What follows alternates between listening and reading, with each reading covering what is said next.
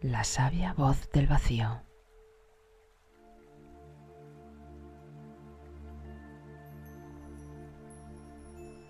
El lama impartía enseñanzas a los monjes y novicios del monasterio.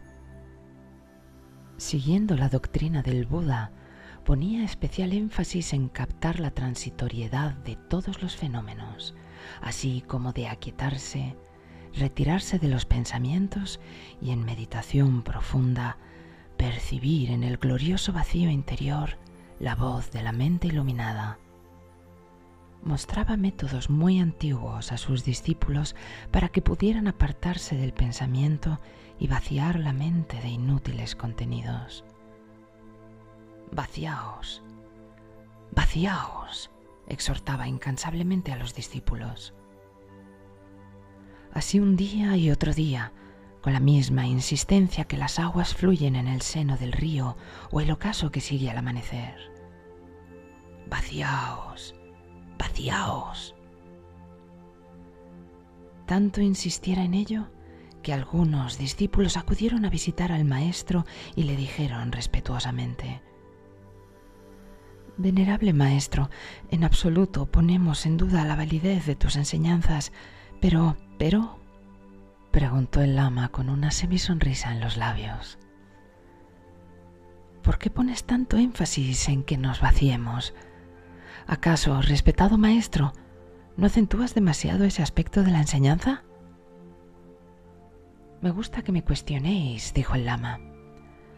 No quiero que aceptéis nada que no sea sometido al escrutinio de vuestra inteligencia primordial. Ahora debo llevar a cabo sin demora mi práctica meditacional, pero solicito que todos vosotros os reunáis al anochecer conmigo en el santuario. Eso sí, queridos míos, quiero que cada uno de vosotros traiga consigo un vaso lleno de agua. ¿Será posible? O sea, que su maestro les pedía algo tan ridículo como que todos ellos fueran al santuario portando un vaso lleno de agua. ¿Se trataría de algún rito especial? ¿Sería una ofrenda que iban a hacer a alguna de las deidades? Fue transcurriendo el día con lenta seguridad los discípulos no dejaban de conjeturar sobre la extraña solicitud del maestro. Unos aventuraban si no se trataría de una ceremonia especial en honor de la misericordia diosa Tara. Otros pensaban que tal vez era que el lama les iba a hacer leer durante la noche las escrituras y que el agua era para evitar la excesiva sequedad de boca.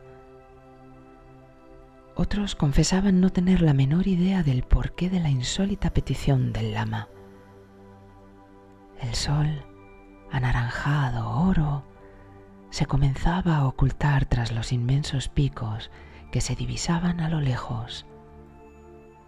Los discípulos cogieron cada uno de ellos un vaso y lo llenaron con agua.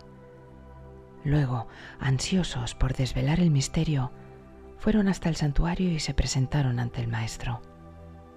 Bueno, chicos, dijo el maestro riendo con su excelente humor. Ahora vais a hacer algo muy simple. Golpead los vasos con cualquier objeto. Quiero escuchar el sonido, la música capaz de brotar de vuestros vasos. Los discípulos golpearon los vasos. De los mismos no brotó más que un feo sonido sordo, desde luego nada musical.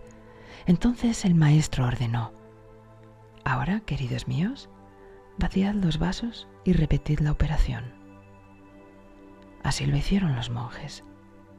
Vaciados los vasos, golpearon en ellos y surgió un sonido vivo, intenso, musical.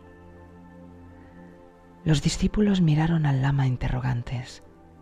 El lama esbozó una sonrisita amorosamente pícara y se limitó a decir, Vaso lleno no suena, mente atiborrada no luce os deseo felices sueños. Los discípulos, un poco avergonzados, comprendieron al momento. Nunca habrían de olvidar aquello de vaso lleno no suena. El sabio declara, cuando eliminamos los densos nubarrones de ignorancia de la mente, en el vacío original de la misma, surge el revelador sonido de la iluminación.